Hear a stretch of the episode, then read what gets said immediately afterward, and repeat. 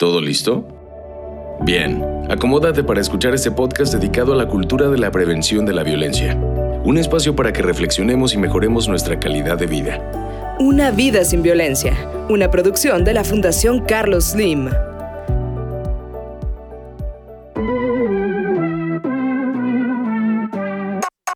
¿Qué tal? Mi nombre es Lucas Tanedo. Estoy muy contenta de darte la bienvenida a nuestra tercera temporada de Una vida sin violencia, a la que hemos titulado Te lo cuento con mi historia. En esta temporada escucharemos distintas historias en las que podrás reconocer cómo la violencia se normaliza y se justifica. Hoy conversaremos sobre los estereotipos de género con la autora de las historias de esta serie, Margarita Liñán. Así que, bienvenido o bienvenida. Los famosos estereotipos de género. ¿Has escuchado sobre ellos? Son estas creencias que producen expectativas e ideas de cómo debería ser, pensar o sentir las personas dependiendo si son mujeres u hombres. Los hombres tienen que ser feos, fuertes y formales. ¿Te suena? ¿Qué pasa cuando nos enamoramos de un príncipe no tan azul? Para platicar sobre este tema nos acompaña Margarita Liñán. Margarita es escritora y autora de novelas, cuentos y poesía. Muchísimas gracias por estar con nosotros en este episodio que es especialmente interesante. Muchísimas gracias, Lu. También un placer estar por aquí. En la historia de hoy vamos a conocer a Claudio, un chavo que no sigue estos esquemas que la sociedad plantea y que la cultura nos ha enseñado de cómo debería ser un hombre. Y entonces es muy cuestionado, hasta criticado, pero él vive súper conforme con sus gustos, metas, intereses y demás, porque la neta es que no le hace daño a nadie. Para comenzar, me gustaría entender, Margarita, ¿por qué existe la necesidad de hablar de nuevas masculinidades? ¿Es que hay masculinidades viejas? ¿Qué ha pasado en nuestra sociedad para que hoy podamos hablar de, de la renovación de estas masculinidades, es decir, de la manera de ser hombre? Claro, claro, Lu. Mira, hay nuevas masculinidades y nuevas feminidades también. Eh, estamos tratando de abrir nuestras mentes a estos cambios que ya se han dado, reconocerlos porque los cambios están ahí. Nosotros eh, culturalmente se había aprendido que el hombre tenía ciertos roles específicos, principalmente el de proveedor, y la mujer también tenía ciertos roles específicos, principalmente el del cuidado del hogar y el cuidado de los hijos. Entonces, se habla de nuevas masculinidades cuando los estereotipos con los que hemos eh, trabajado o hemos reconocido tradicionalmente empiezan a desaparecer y existen nuevas maneras de ejercer lo masculino. Por ejemplo, un chico eh, que es alto, grandote fuerte, llega a la escuela y todos, ya sabes, ya lo tienen ahí listo en la lista de, de si hay pleito, tú le entras. Pero qué tal que este chavo es un chavo pacifista, tranquilo, que le gusta eh, dialogar, negociar y que jamás se ha batido a golpes con nadie ni tiene intención de hacerlo. Bueno, pues entonces empieza el bullying, ¿no? Eh, y empezamos a tacharlo de que no es lo suficientemente hombre. Cuando en realidad con lo que tiene que ver es con formas distintas de ejercer tanto lo masculino como lo femenino. En el caso de esta historia, estamos hablando de lo masculino, pero también se da lo femenino. Entonces, ahora estamos en una sociedad diversa. Ya no hay como antes eh, los normales y los raros, ¿no?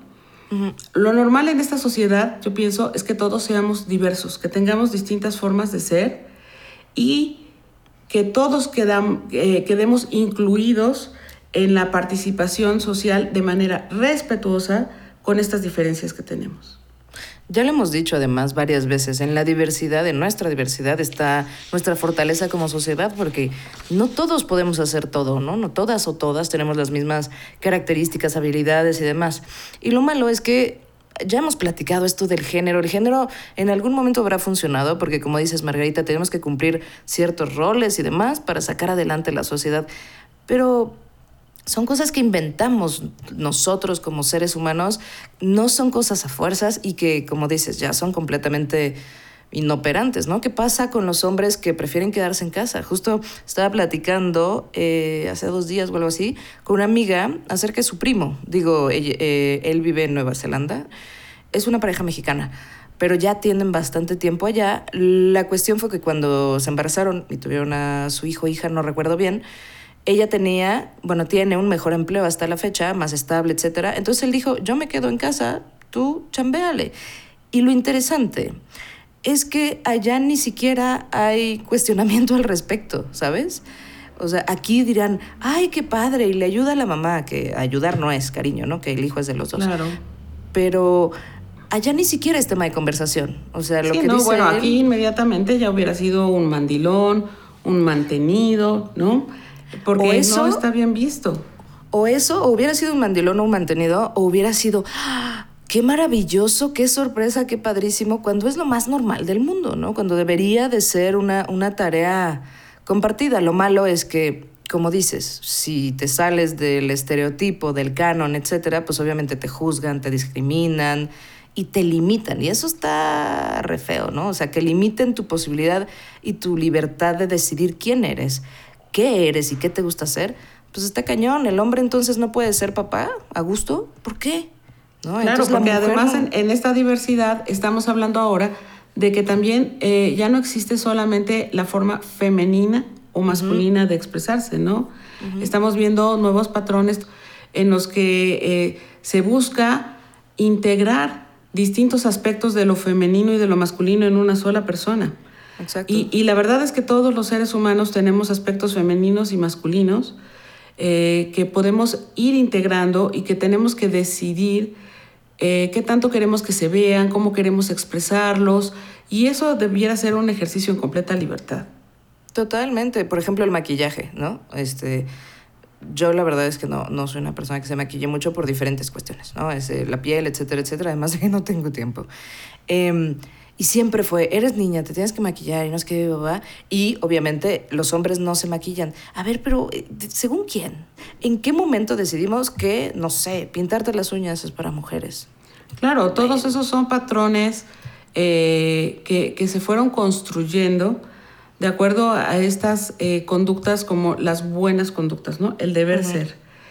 Que quizá, no, no sé, también para mí es dudoso, pero quizá vamos a, a decir que en alguna época tuvieron va- validez, pero ¿por qué tuvieron validez?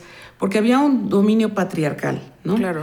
Entonces el hombre es el que sabía, el que, sabía, el que salía a la calle, el que tenía la razón y eh, necesitaba que su hogar estuviera cuidado porque eran, eh, sus actividades no le permitían ni lavar un plato. Entonces necesitaba alguien que cuidara del hogar y demás y se usaba a la mujer como un elemento decorativo, ¿no? Y bueno, si pensamos esto en el siglo XVIII pudiera parecer lógico, pero actualmente vamos viendo cómo eh, siguen estos patrones, ¿no? En una sociedad que ya es diversa y con esto lo único que hacemos es acartonarnos y también eh, tener expectativas y sobreexigencias de lo que debiera ser lo femenino y lo masculino que francamente no podemos cumplir, ¿no? Exacto. Hay mujeres que les encanta estar de vestido todo el día y maquilladas, pero que también practican box y que les gusta ser rudas, ¿no? O este, hombres que, como te decía, quizás se vistan con colores pastel y usen un arete, dos aretes y se pinten las uñas, pero sean los más coquetos del barrio y andan detrás de todas las chicas. Habría que hacer una, una acotación, si me permites, Margarita, y es que estamos hablando de género y tal vez mucha gente está un poquito confundida o confundido con esto de el género. Entonces, ¿me podrías explicar mejor, como para que quede así en 10 palabras, qué es la violencia de género, porfis? Pues justamente hay violencia de género cuando no me permiten expresarme como a mí me convenga o quiera, ¿no? Cuando me exigen que solamente siga un patrón tradicional, me venga bien o me venga mal. Cuando me dicen que si soy hombre tendré que traer el cabello corto, eh, practicar deportes rudos como el fútbol o el box y no usar ningún tipo de adorno y tendré que eh, ganar mucho dinero y ser proveedor de familia. Y, y por el contrario, ¿no? Si soy mujer, me dicen que tengo que estar todo el tiempo con una falda, me guste o no, con mis taconcitos, eh, mi cabello largo, por supuesto bien arreglado y maquillada y no debo opinar cosas que sean controvertidas, o sea que tú y yo ya estaríamos completamente fuera. y eh, debo ser todo el tiempo eh, prudente, ¿no? Prudente, esa prudencia que se le exige a las mujeres de no tener sentimientos abruptos, no tener conductas abruptas y por supuesto que la actividad física que podría practicar es el ballet o este ya cuando mucho danza regional. Claro, no. Pero bueno, ciertamente hay muchas cosas de qué hablar. Em, vamos a escuchar la historia. Esta se titula Un príncipe no tan azul.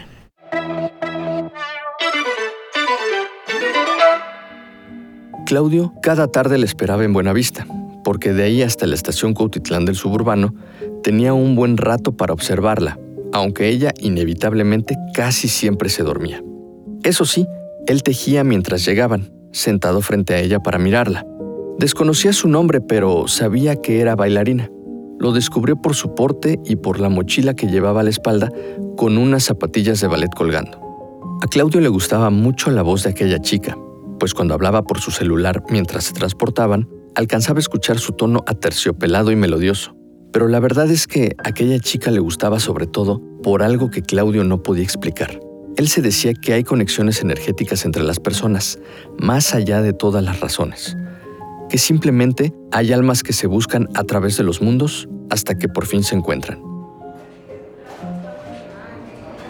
Todos lo conocen como un chico tranquilo. Hace poco se inscribió a un curso de diseño de test, cerca del café donde trabajaba como mesero. Fue así que la conoció cuando ella llegó a pedir una infusión de frutos rojos y mientras él, fascinado por los enormes y redondos ojos de la chica, le servía. Ella sonrió pero no con simple cortesía. Sonrió ampliamente, franca, alegre, llena de luz. Más tarde, la encontró de nuevo en el suburbano, transportándose en la misma ruta que él, y definitivamente se convenció de que el destino les tenía algo planeado. El martes le escuchó hablar con una amiga acerca de un actor que le gusta. Irene, perdón, apenas me pude contactar contigo, pero me estabas contando del tal David Bell. Sí, Mónica, David Bell, el que hace parkour, el francés, ¿ya lo viste? Sí, creo que lo he visto en un par de películas antes. Es que es tan fuerte, tan ágil, tan rudo y sensual a la vez que no lo crees. En su nueva peli, Rogue City, tiene unas escenas increíbles, donde salta de un edificio a otro y luego baja por las escaleras de emergencia con un triple mortal. Bueno, ya sabes, yo quedé hipnotizada. Tiene unos brazos y una espalda tan trabajados que se te cae la baba de verlo. Claudio alza la vista con su crochet en mano y simplemente sonríe mientras piensa. Vaya, ella tiene este esquema de los príncipes azules que son fuertes, rudos, guapos, vuelan, saltan y por supuesto vencen dragones. De tanto que la mira, ella voltea y tras dudar unos segundos le dice. Ah, hola. Eres el chico de la cafetería, ¿no? A Claudio se le llena el corazón de alegría al ser reconocido. El miércoles y jueves ella ha viajado durmiendo. Claudio piensa que deben ser agotadoras sus clases, mientras la ve cabecear sin poder controlarlo. Hoy ha decidido sentarse junto a ella, y cuando la chica comienza a forcejear con el sueño, él acerca su hombro. Hilos de cabello negro y revuelto descansan sobre el hombro de Claudio, que por dentro tiembla conmovido. De pronto, suena el timbre de llegada y la despierta. Ay, perdón, perdón, me quedé dormida. Disculpa, ¿en qué estación vamos? Mm, faltan tres. ¿Tres? ¿Cómo sabes dónde bajo? Soy el chico de la cafetería, ¿recuerdas? Bajo en la misma estación que tú. Por cierto, me llamo Claudio. Sí, es cierto. ¿Eres tú? claro que soy yo. ¿Tú cómo te llamas? Irene. Soy Irene. ¿Estás tejiendo? Sí, me gusta mucho. Me enseñó mi abuela. Hago algunas cosas para vender y ayudarme con los estudios. ¿Quieres ver? Irene inclina la cabeza aprobando en un gesto de amabilidad. Claudio saca un montón de muñequitos hechos a detalle. Un unicornio, un changuito, un gato rayado y otro negro de ojos verdes. Luego, unos pequeños monederos en forma de estrellas y medias lunas. Y un par de atrapasueños de colores neón. Oye, qué bonito todo. ¿Tu abuela te enseñó todo esto? No, bueno, ella me enseñó lo básico y he ido aprendiendo más técnicas por mi cuenta. Vaya. ¿Y qué estudias? Diseño de test. ¡Wow! ¿Eso existe? sí, sí existe. Mira, te lo explico rápido porque ya casi vamos a llegar. Con mi abue aprendí que mientras uno teje puede conocer gente, escuchar historias, y lo más bonito es que a partir de una sola hebra de hilo o de estambre puedes crear todo lo que te imagines. Una pieza tejida a mano involucra las almas de quien da y de quien recibe. La seguridad y carisma con que habla Claudio tiene a Irene fascinada. Siente que su encuentro con él tiene algo de mágico y mucho de único. Con respecto al té, se pueden crear tantas combinaciones de plantas, frutos y flores como no te imaginas. Yo quise aprender porque el aroma, las propiedades curativas, el sabor, incluso la temperatura de los tés pueden transformar momentos. Por ejemplo, hay unos que pueden animarte, otros relajarte, otros apapacharte y otros incluso hasta seducirte. Nunca vi el té de esa manera. Francamente solo conozco el de manzanilla, el de hierbabuena y bueno, el de frutos rojos que te pedí la otra vez. Bueno, no es un té, ¿verdad? Es una... Infusión. Mira nada más todo lo que una puede aprender contigo. Oye, ¿y esto que estás tejiendo qué es? Es más grande que las otras cosas que me mostraste, ¿no? Sí, mira, este tipo de cuadros se llaman granny. Es un tejido muy tradicional y estoy haciendo la funda para un cojín. ¿Para un cojín? Sí, es que verás, hay una hermosa bailarina que conocí recientemente, solo que su viaje de regreso a casa es algo largo y suele quedarse dormida. Así que este es tu regalo. Así fue como Irene y Claudio comenzaron una relación de amistad. Día tras día se encontraban siempre en la misma estación y hablando, Irene entendió que los hombres también pueden ser sensibles y gustarles una buena conversación con un buen té. Amiga, ¿en serio te gusta? ¿No te parece que es un poco raro? No sé, no creo que sea como tu tipo, ¿no? Ya sé, ya sé. No se parece para nada a David Bell y hace cosas algo extrañas para un chico, pero te aseguro que es tan seductor, tan seguro, tan... no sé, masculino, diferente, pero masculino, que no puedo dejar de pensar en él.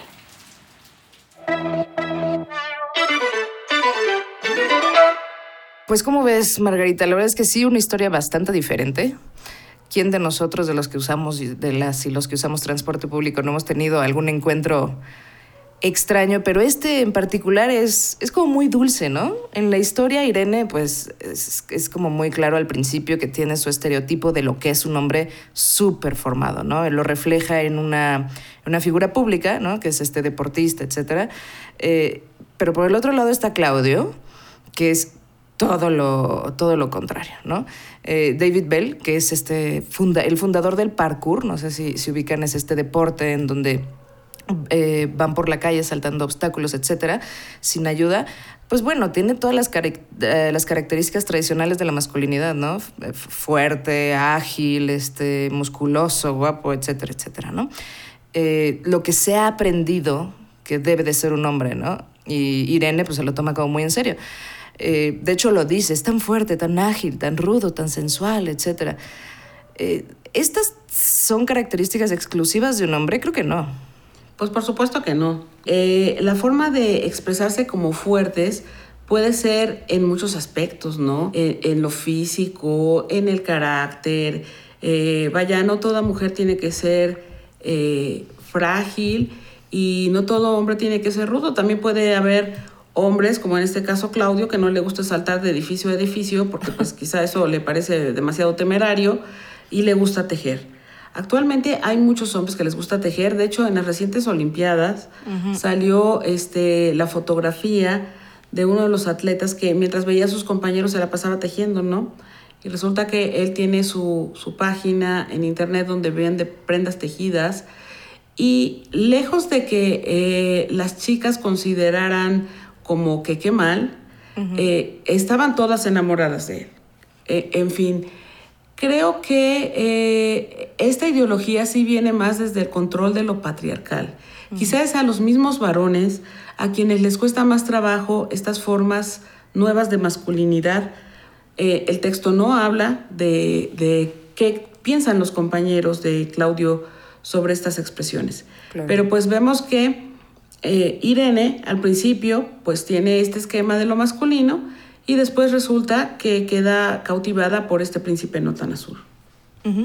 Sí, y habría que decir, nos conviene a todas las mujeres, más allá de nuestra preferencia sexual. O sea, no es que nos eh, convenga nada más a las mujeres heterosexuales, sino nos conviene a todas para que justamente estas ideas de lo femenino y lo masculino también se vayan diluyendo. Y les conviene también a los hombres, porque también pobres, o sea, viven con esta presión de tener que cumplir con todo ser eh, Van y pues, híjole, Van Damme, acabo de, de, enseñar la edad que tengo, ¿va?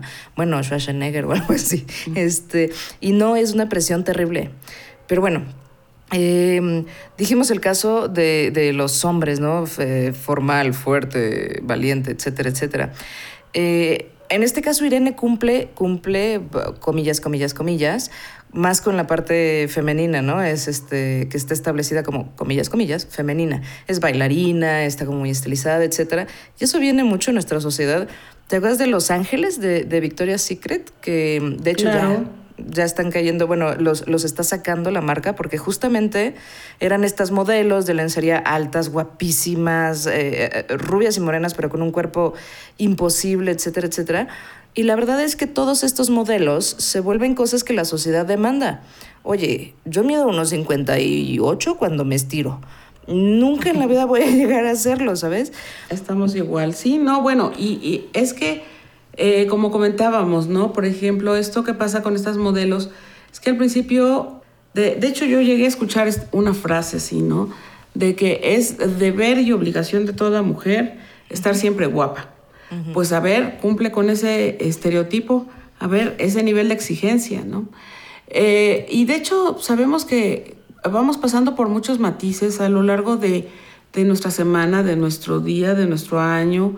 Y a veces estamos con muchas ganas de estar muy guapos o guapas y arreglados, pero la verdad es que hay otras temporadas en que uno puede permanecer en pijama y en fachas. Entonces, el glamour no es algo sostenible en todo momento.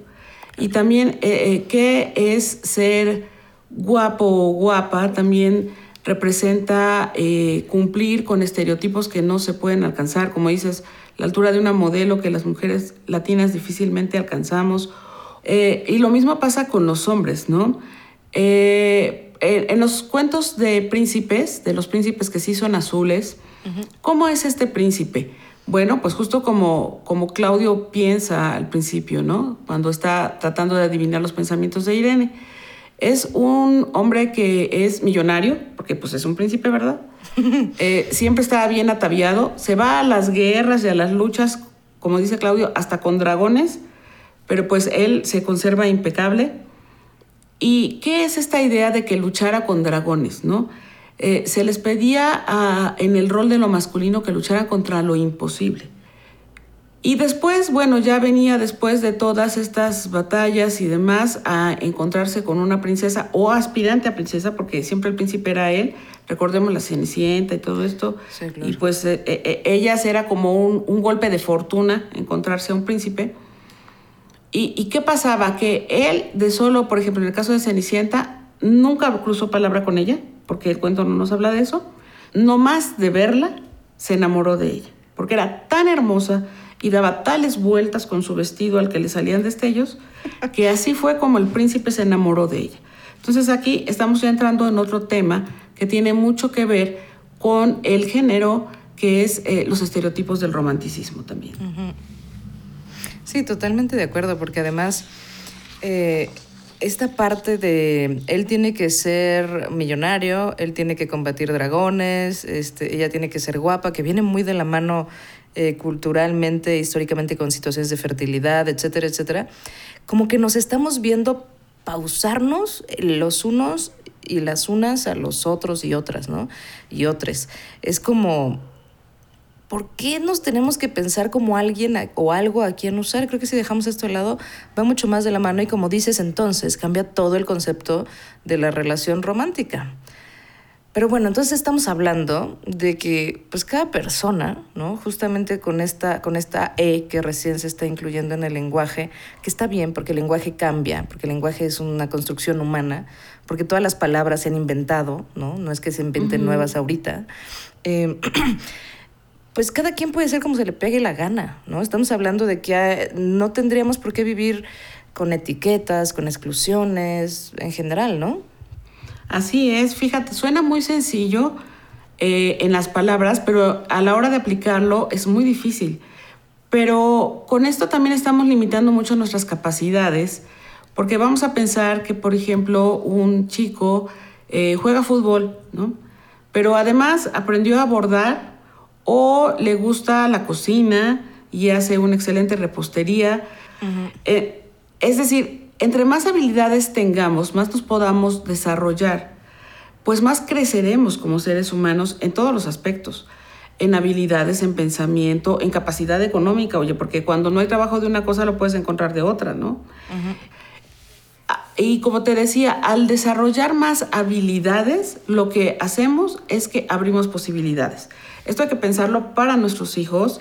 Si nosotros les permitimos explorar nuevas, nuevas formas distintas de, de expresar lo masculino y lo femenino, lo que estamos haciendo es que tengan más capacidades y más habilidades que seguramente les van a ayudar a salir adelante en la vida. Claro, porque además de limitarlos o limitarlas o limitarles, pues estás también quitándole a la sociedad eh, un ser valioso que podría desarrollarse completamente y podría entregar cosas que no cualquiera. E igualmente, por ejemplo, si Irene se detuviera a no sentirse atraída por, por por Claudio, pues estaría limitándose en una posible relación preciosa, ¿no? De, hecho, ella se ve que se sorprende y dice, ay, no sé, sí, no.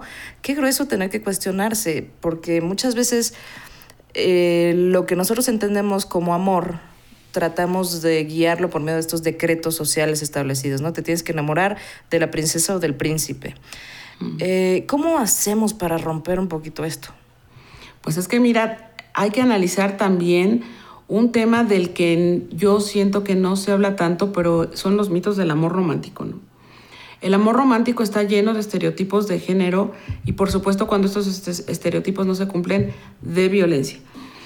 Entonces, eh, estas cuestiones del amor romántico, eh, el galán que regala flores a la mujer. Entonces, ¿qué es lo que pasa si yo salgo con un hombre que ni siquiera se le ocurre la idea de las flores porque él no piensa en flores?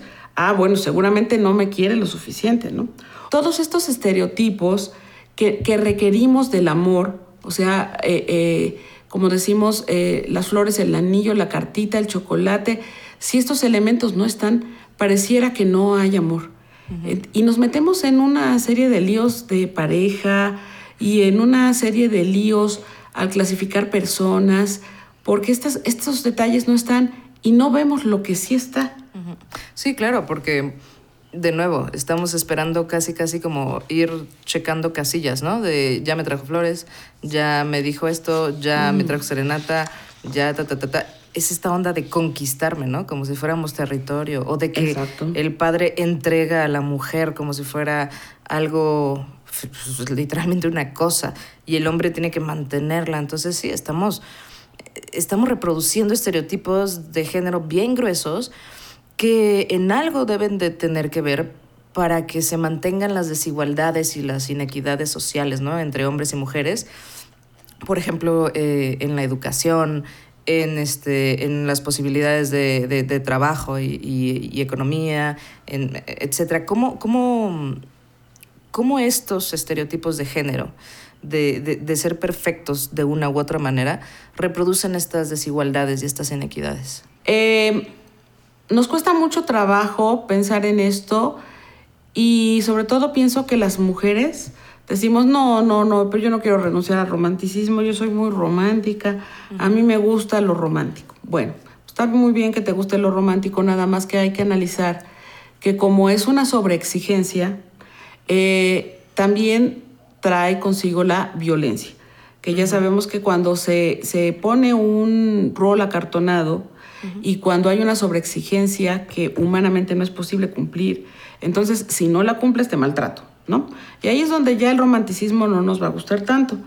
Entonces, realmente estos estereotipos, al no cumplirse, como decíamos, generan violencia. Y vamos a ver qué pasa, por ejemplo, en, un ámbito como es la escuela. Eh, las niñas se les eh, dice que pueden ir con su colita de caballo o con un moñito, eso bien peinadas. Pero tienen varias modalidades de cabello. Sin embargo, los hombres solamente pueden ir con casquete corto, el famoso casquete corto, porque si no, no son decentes, como si al crecer el cabello se perdiera la decencia. Y entonces ellos no se pueden expresar de otra forma, ¿no? Pero cuando yo le pido a todos los niños que vengan con casquete corto y a las niñas que acudan a la ceremonia eh, cívica con falda, no estoy atendiendo a lo diverso de mis alumnos. Claro. Sí, porque estas reglas se están basando en los estereotipos, ¿no? O sea, si estas reglas estuvieran basándose en cosas que de verdad fueran útiles, pues, pues no, definitivamente este, serían serían otras. Que digo, las cosas están empezando a cambiar, ¿no? Se empieza a dar libertad en las situaciones de, uniformes en cuanto a falda y pantalón, etcétera, pero falta mucho, mucho, muchísimo este, por hacer. Eh, ¿Cómo Claudio enfrenta esta violencia de la que tanto hemos hablado? O sea, porque Claudio no entra en estos estereotipos masculinos, ¿no? No, no, no sería lo que la sociedad identifica como un, como un hombre. ¿Cómo, ¿Cómo Claudio enfrenta o podría enfrentar esta violencia? Mira, eh, yo, eh, por la personalidad de Claudio, lo que vemos es que él está completamente cómodo siendo quien es. Y esta comodidad la tiene por su seguridad, porque él eh, se siente cómodo con su preferencia sexual, que en este caso es heterosexual, se siente cómodo con, eh, con ser un varón y se siente cómodo con expresar, de, siendo un varón, expresar expresarse mediante actividades que quizás sean consideradas como femeninas. Pero eso también nos puede hablar de que al no haber esta eh, exigencia de lo masculino y lo femenino, podemos ser más naturales eh, y, sentirnos cómodos con hoy expresarme de una manera y otro día eh, de otra. Además, pues él nos dice que tiene dos eh, actividades, ¿no? Una es la de tejer, porque vende también sus cosas tejidas, y la otra es la de sus tés. Con lo que, como decíamos, solamente está ampliando sus posibilidades económicas, porque, como dicen, en temporadas de vacas flacas, pues tenemos de dos negocios, ¿verdad? Para salir adelante, lo cual es bastante útil. Pero además vamos a observar en Claudio cómo él es un observador, se, toma el tiempo de observar, mm, puede explicar pausadamente, tiene este vínculo, por ejemplo, con la abuela, que es quien lo enseña a tejer, y por supuesto que a las mujeres nos gusta un hombre que, tiene estas características, ¿no? que puede ser sereno, con quien se puede conversar y con quien me siento escuchada, porque puede también guardar silencio y observar. Y observar. Claro, porque además, pues digo, tenemos el, la eh, el hecho de que le haya enseñado su abuela. Desde ahí creo yo que ya se empiezan a romper mucho los estereotipos, ¿no? Y, y, los cánones eh, de género sociales, porque muchas veces desde casa nos dicen, digo, no es mi caso, pero, pero he escuchado de, no, no, no, no levantes este, los trastes, eso es cosa de mujeres, no, no, no hagas esto, ¿no? Y entonces los hombres se van a ver el coche, cómo se arregla, y las mujeres vamos a tejer. Entonces, qué bueno que ya desde el principio hay una entrada de una figura femenina que permite que Claudio explore también esa parte. Entonces, definitivamente viene también desde una formación en casa, ¿no?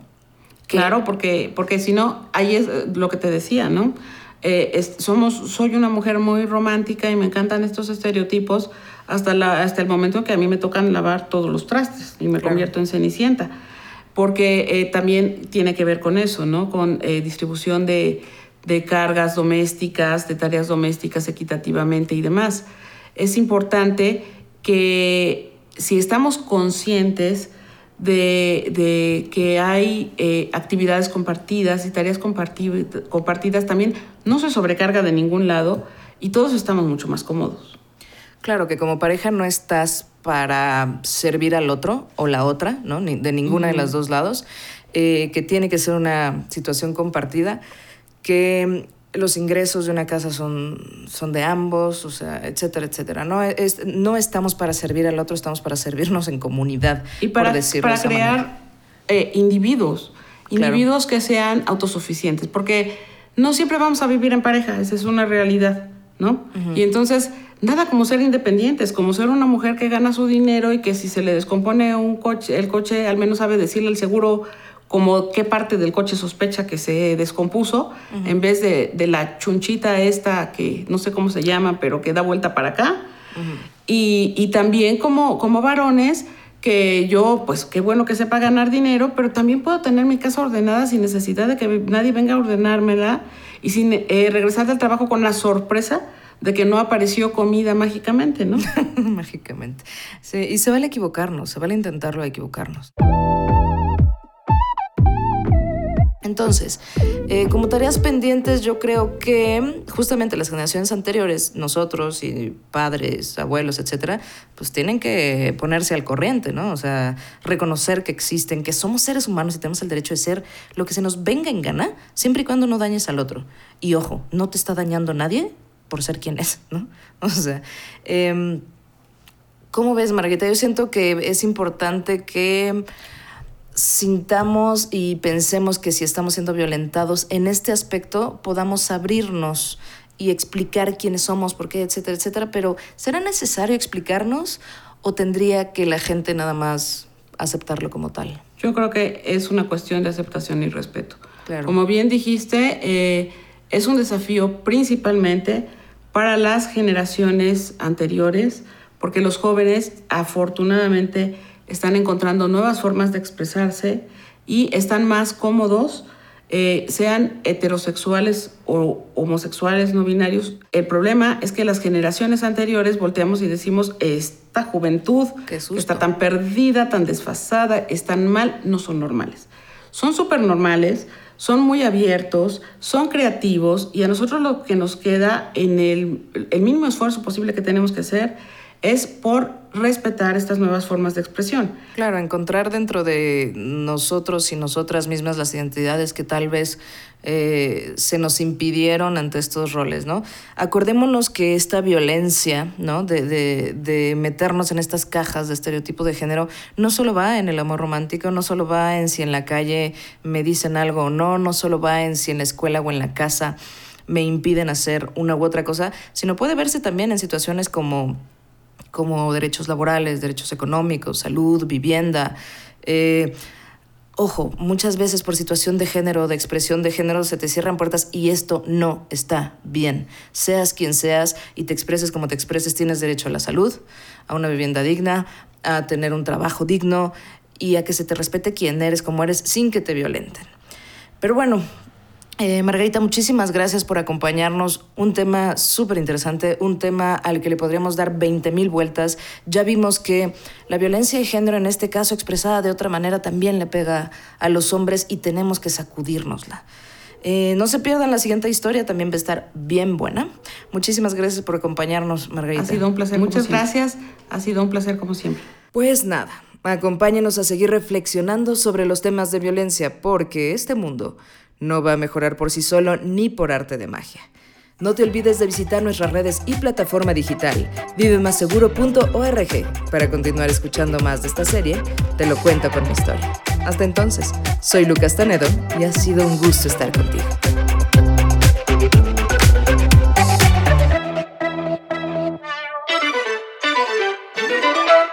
Esta es una producción de la Fundación Carlos Slim. Las opiniones vertidas en este programa pueden no reflejar necesariamente el punto de vista de la Fundación Carlos Slim. Muchas gracias por escuchar este episodio. Recuerda que vivir una vida sin violencia está en las manos de todos y todas. Una vida sin violencia, una producción de la Fundación Carlos Slim.